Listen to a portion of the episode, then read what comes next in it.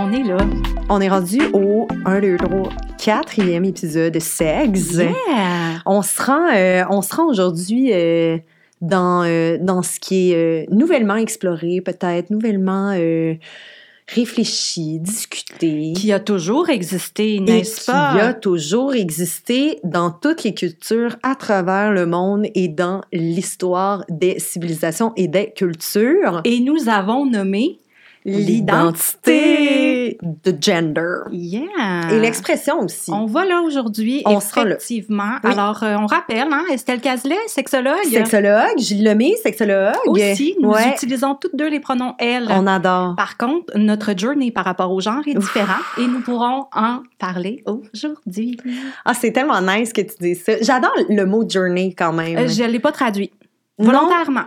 mais c'est voulu, hein? Hmm. Parce qu'on se dit, ah, comment qu'on peut définir. Des fois, il y a des beaux mots d'une certaine langue. oui, puis on exactement. est comme, ouf. On embarque. On, on y va, puis on, on se lance là-dedans. Quand tu parles d'identité, Ouais. tu m'as déjà dit que tu avais une métaphore qui, euh, qui définissait pour toi très bien la notion d'identité de genre et d'expression de genre. Puis j'ai voulu, la fois qu'on s'en est, qu'on s'en est parlé, finalement, te dire non! Genre, Oui. nourris-moi, nomme-moi là, parce que je voulais vraiment comme être à l'écoute dans les moindres détails, finalement, de cette métaphore que tu avais soulevée, que j'étais comme, oh palais, tu viens d'activer quelque chose de fantastique. Fait que tu voulais justement qu'on on a freiné la discussion lorsqu'elle a eu lieu hors micro. Hors micro. Et tu as dit, partageons ça avec toute personne écoutant sexe. Sexe, et allons dans la- l'essence de la spontanéité. On partage. Yes. Parce qu'on sait que identité de genre, expression de genre, Mhm. ça soulève beaucoup de réactions sur la place publique, particulièrement dans l'ère moderne que nous sommes. Exact. Je pense qu'on l'a très bien nommé, que, euh, je veux dire, peu importe où on, est, on en est par rapport aux connaissances, par rapport à l'évolution du vocabulaire, ça a toujours existé. C'est juste qu'on met plus en lumière ces réalités-là de diversité, qu'on en parle plus. Et Mhm. merci Mhm. qu'on en parle plus. Puis c'est drôle hein, parce que plus qu'on va vers le mo- la modernité dans l'histoire, moins on se rend, plus il y, a une, il y a une division très binaire en fait des genres. Fait que ça c'est aussi très intéressant, c'est qu'on s'est éloigné aussi. Et là historiquement, je pense que c'est important de se le rappeler que Mhm. c'est présent depuis toujours. Effectivement, Mm. puisque ma Mhm. métaphore porte aussi sur un phénomène présent depuis toujours et j'ai nommé la respiration. La vie, la vie! la vie.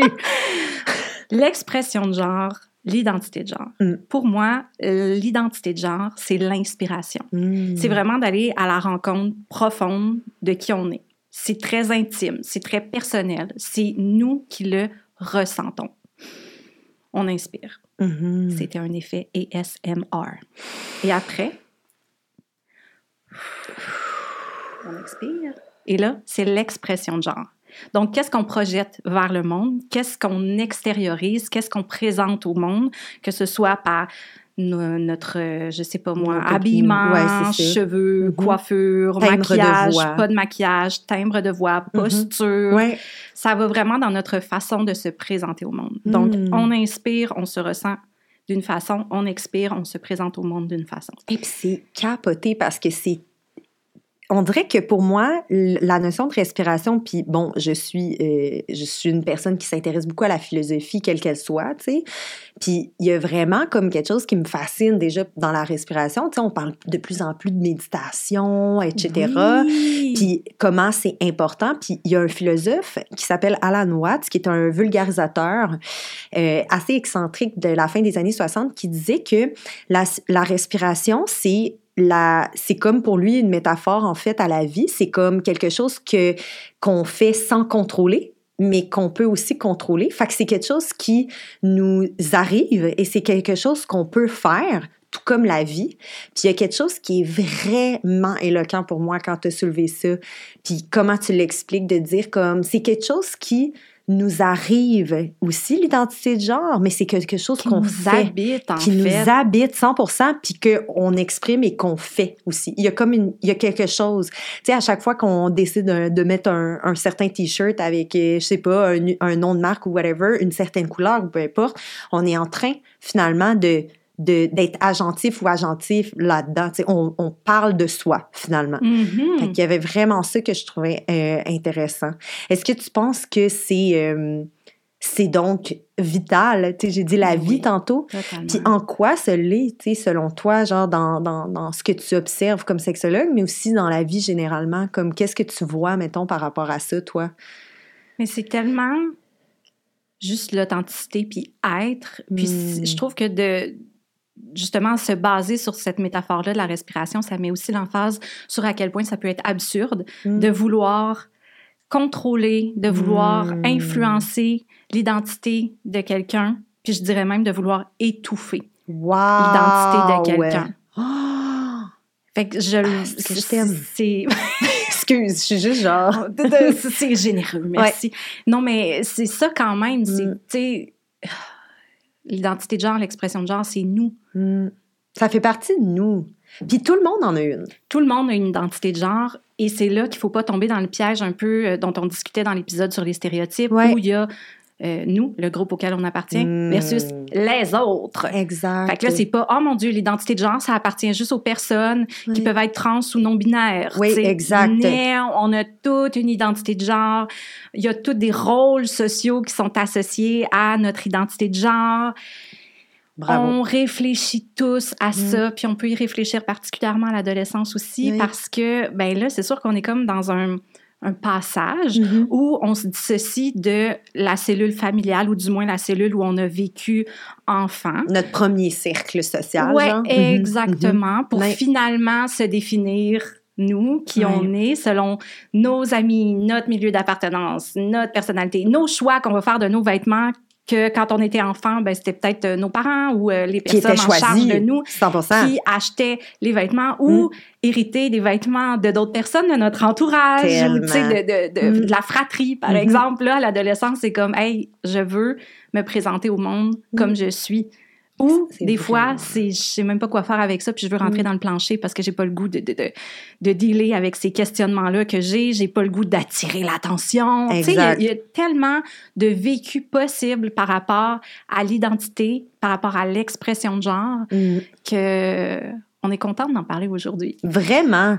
Il y a quelque chose qui me fascine, moi aussi, avec l'identité de genre puis euh, l'expression de genre de, de- des, des personnes qui, par exemple, euh, vont ne s'en rendent pas compte qu'ils ou qu'elles ont une identité de genre. Puis, tu sais, encore une fois, tu sais, on, sépare les gens, tu sais, on sépare les gens qui, qui revendiquent leur identité de genre versus les gens qui vivent comme pleinement leur identité de genre, puis c'est même pas un questionnement.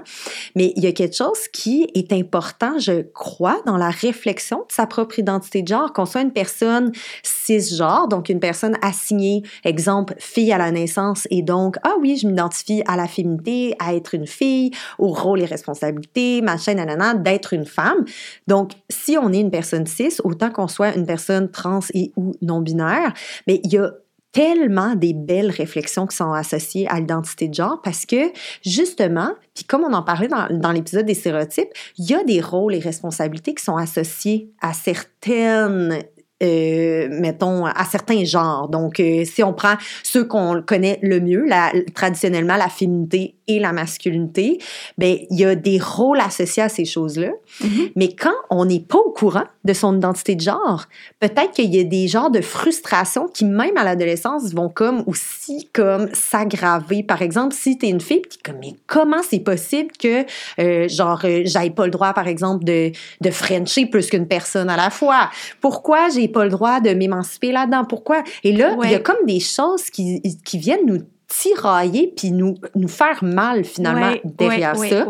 Mais si on est au courant que une certaine identité de genre ou un certain, mettons, je vais dire, euh, un, un certain genre plus binaire comme la féminité, mettons, vient avec certaines choses, euh, archétypes ou stéréotypes ou simplement rôle et responsabilité, mais là, on peut se dire, OK, attends un peu.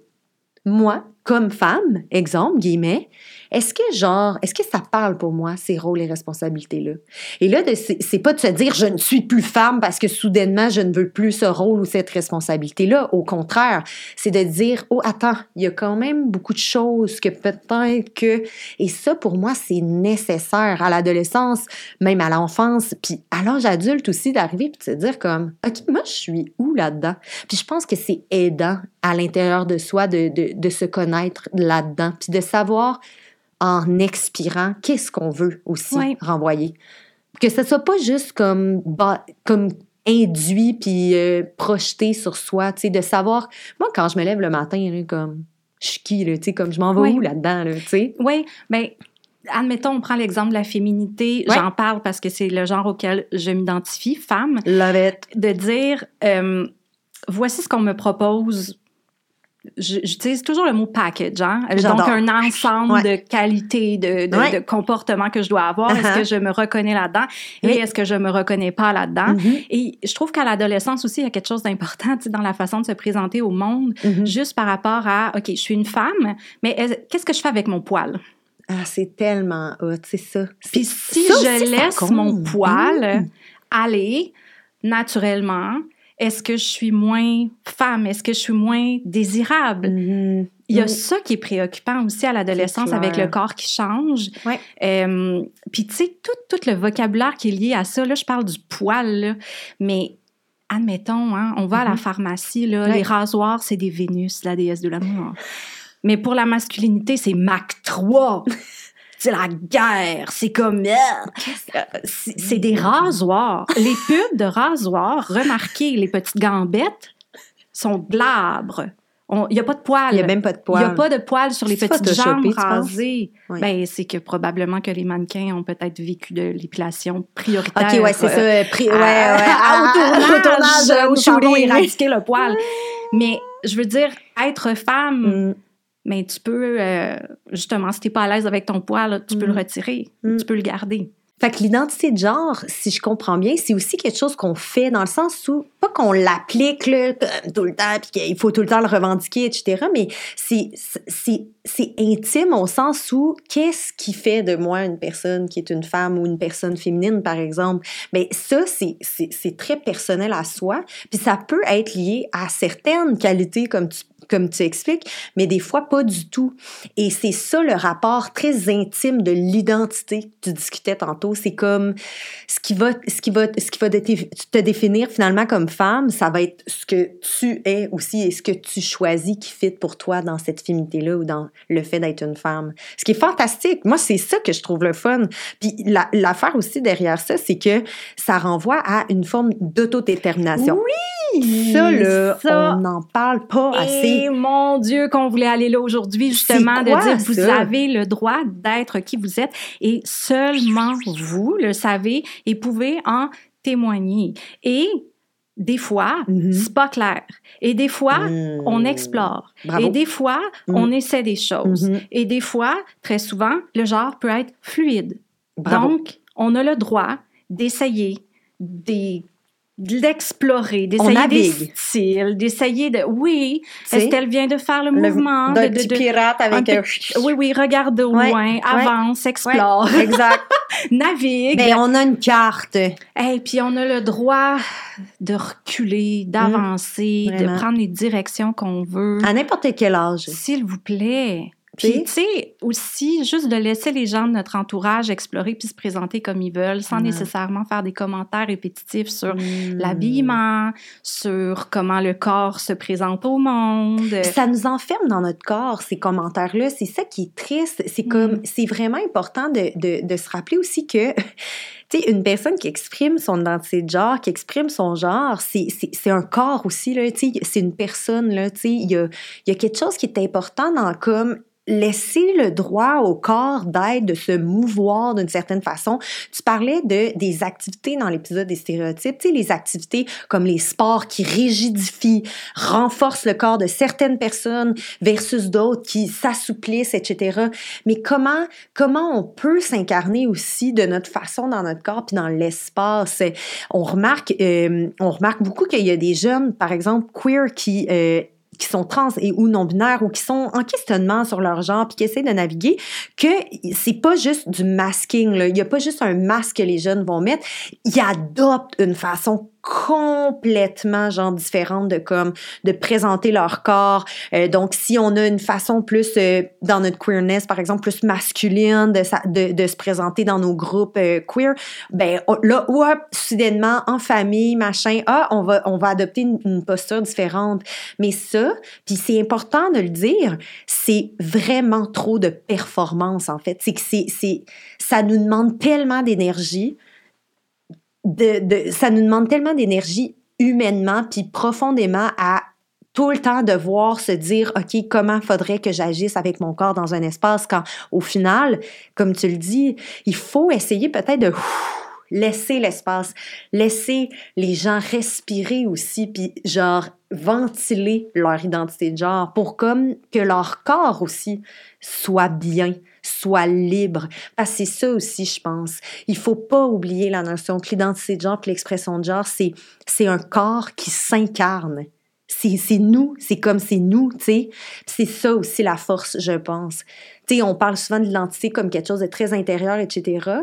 Mais il y a quelque chose dans la présentation aux autres qui est tellement aussi importante. Puis ça, ça passe par le corps. C'est notre corps. C'est tellement important ce que tu dis tout en te pognant la face de, d'incarner. si je pouvais, je, ah, non, mais c'est parce que en plus, tu sais, adolescence, caractère sexuel secondaire qui arrive. Donc, on, hmm. on, a parlé de pilosité. C'est vrai. Caractère sexuel, ça peut être justement la croissance au niveau des seins, l'élargissement des hmm. épaules, la voix.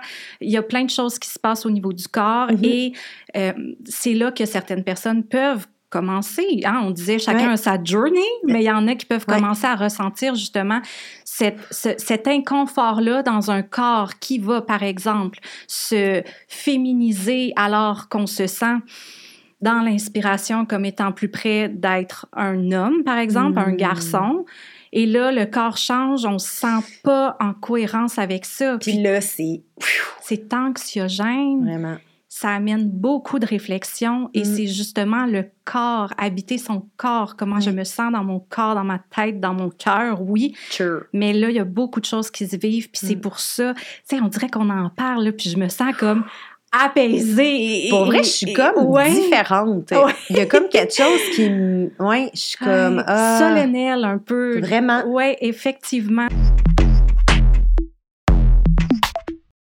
Estelle, aujourd'hui, on en a parlé en préparation à mm-hmm. l'émission mm-hmm.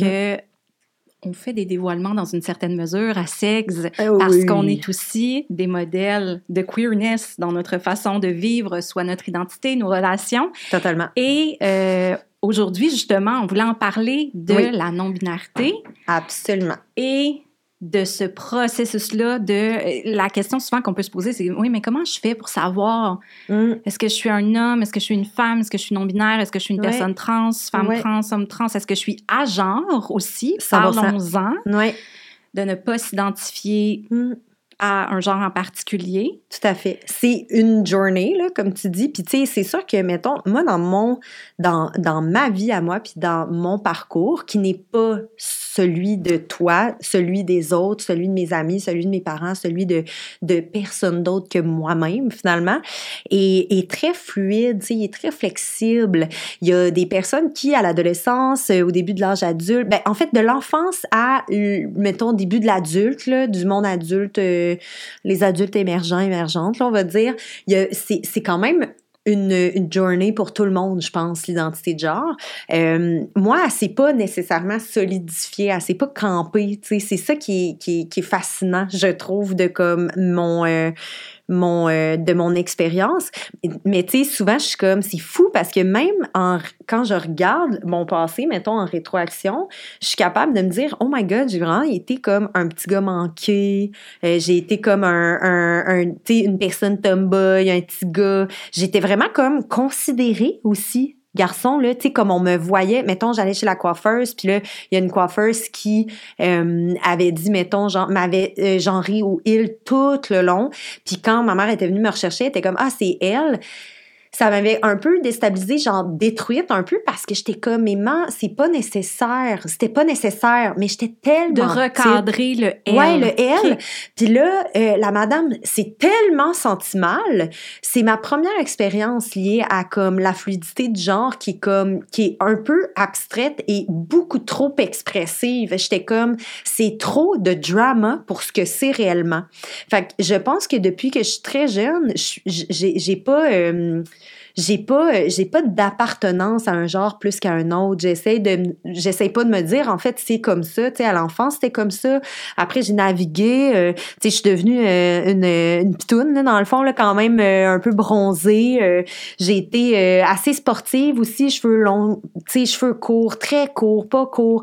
tu sais vêtements qui se disent traditionnellement féminins versus traditionnellement plus masculins.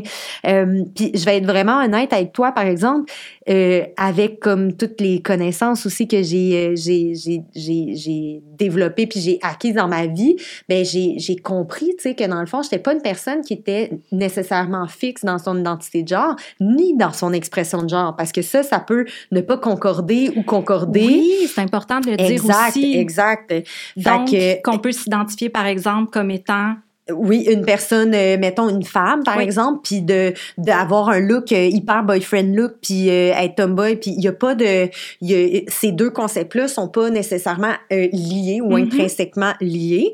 donc moi c'est vraiment comme un parcours assez pluriel là-dedans.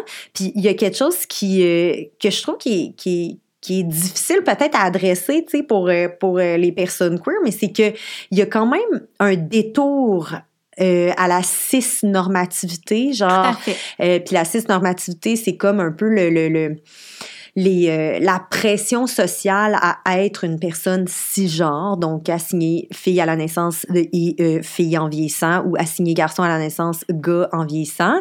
Puis sérieux, Julie, je remarque moi dans ma, dans ma profession que je pense que c'est un détour que tout le monde prend, toutes les jeunes prennent, qu'on soit cis, euh, une personne trans, un jeune trans ou une personne non binaire, il y a comme c'est comme si tout le monde passe par cet engrenage-là un peu justement mhm. stéréotypé de l'identité de genre. Mhm. Puis pour vrai, c'est blessant. Genre, je sais même pas comment expliquer. C'est pas le fun. Tu sais, il y a quelque chose, je me souviens là, quand j'étais dans le, le genre de le, le, le, genre de robot culinaire euh, comme euh, ou la, la hache, là, je sais pas comment on appelle ça. Un moulinex. Un moulinex, ah. n'importe quoi. De la féminité là, à l'adolescence, genre secondaire 1, 2, 3, là, ça c'était j'étais genre, mais quelle horreur, tu sais, comme comment c'est possible d'une part, j'étais incapable, dans le fond, là, mais tu sais, t'essayes, t'essayes, t'essayes, t'essayes, puis tu dis, OK, ben, peut-être pas. Thank God que j'ai fait des sports. Ça m'a tellement protégée de genre devoir tout le temps adhérer à une, à une féminité constante là, que je devais tout le temps lutter puis revendiquer. Quand au final, en vieillissant, j'adore les aspects puis les touches genre de féminité que j'amène dans mon style, dans mon expression de genre, dans ma façon d'être, mais c'est pas celle qu'on pense, tu sais, c'est pas celle que je pensais qu'il fallait que j'adhère à. Oui, c'est là tu dis est-ce que j'ai fait le full circle de tout ça? Probablement pas, Julie. J'explore encore, c'est nice. C'est le fun. C'est ça qui est beau justement parce que c'est la créativité d'explorer. Exact. C'est aussi de se construire un entourage qui nous, qui, qui, qui, nous, accompagne là-dedans, effectivement. Tout à fait. Puis, tu sais, dans ce que tu nommes, on dirait que j'ai l'image de on est, puis c'est comme si on arrivait dans une pièce de théâtre, puis là, hmm. on nous donne le casting d'un rôle avant même qu'on puisse dire qui on est, puis ce qu'on veut incarner comme personnage dans l'humanité de la vie. Et là, toi, ce que tu amènes, c'est que tu dis, ça, j'ai trouvé ça violent, j'ai trouvé ça dur de me faire donner le rôle féminin, femme, puis de me faire pitcher sa scène en disant OK, vas-y Estelle, euh, joue la, la, pièce là, de Show Must Go On. Puis t'es comme attendez, genre je peux bien être là, mais je pense que le fondement du casting, j'ai pas été castée pour le bon rôle. Ouais, je suis pas dans le bon rôle. C'est tellement une bonne métaphore, c'est tellement exactement ça. Tu dis mais attends, ça n'a pas rapport.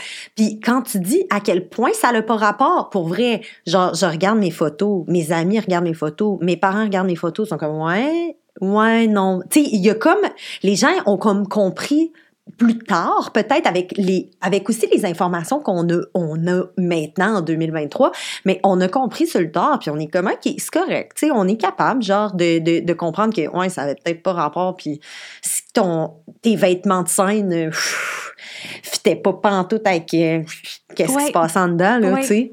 Est-ce que le mot non-binarité, tu Mhm. le connaissais quand à l'adolescence? Parce que ça, je trouve que c'est un enjeu aussi. Hein? Ouais. On va entendre souvent par rapport à l'identité de Mm. genre, orientation sexuelle. Mhm. Oh, le fameux acronyme LGBTQIA+, les lettres se rajoutent.